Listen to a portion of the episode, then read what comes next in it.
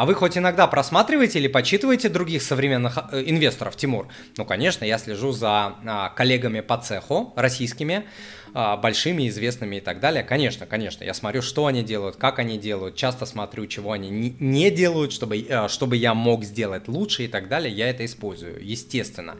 А, также я, конечно, читал и читаю какие-то книжки по инвестированию известных авторов, там всякие Богл, Баффет, Линч, а, Грэм и так далее. А, я читаю очень много всего в интернете, смотрю на ютубе, это моя ежедневная работа с утра до вечера. Вот как вы ходите на работу, я вот так встаю, сажусь и я занимаюсь финансовым инвестированием, инвестированием студентами, клиентами в индивидуальной работе. Это моя работа с утра до вечера.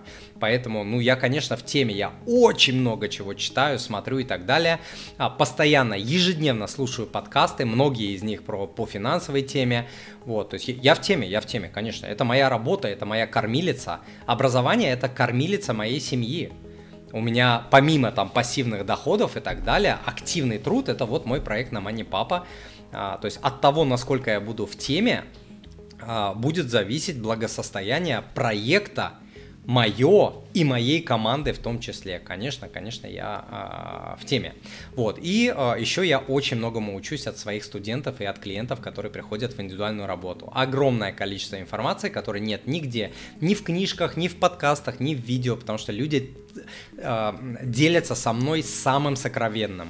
Вот в индивидуальной работе люди мне рассказывают такое, что они не рассказали бы на исповеди своему супругу, своему близкому другу, с, которыми, с которым водку, э, там, не знаю, в в бане где-то пьют, они мне вот такие вещи рассказывают.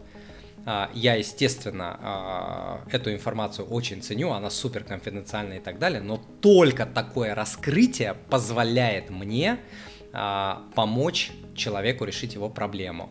Вот это как, знаете, приходить к доллару и к доктору и скрывать свои Э, там какие-то э, симптомы, анализы и так далее. Это же тупо, люди это понимают и приходя ко мне раскрываются полностью, я им тогда максимально круто помогаю. Вот так.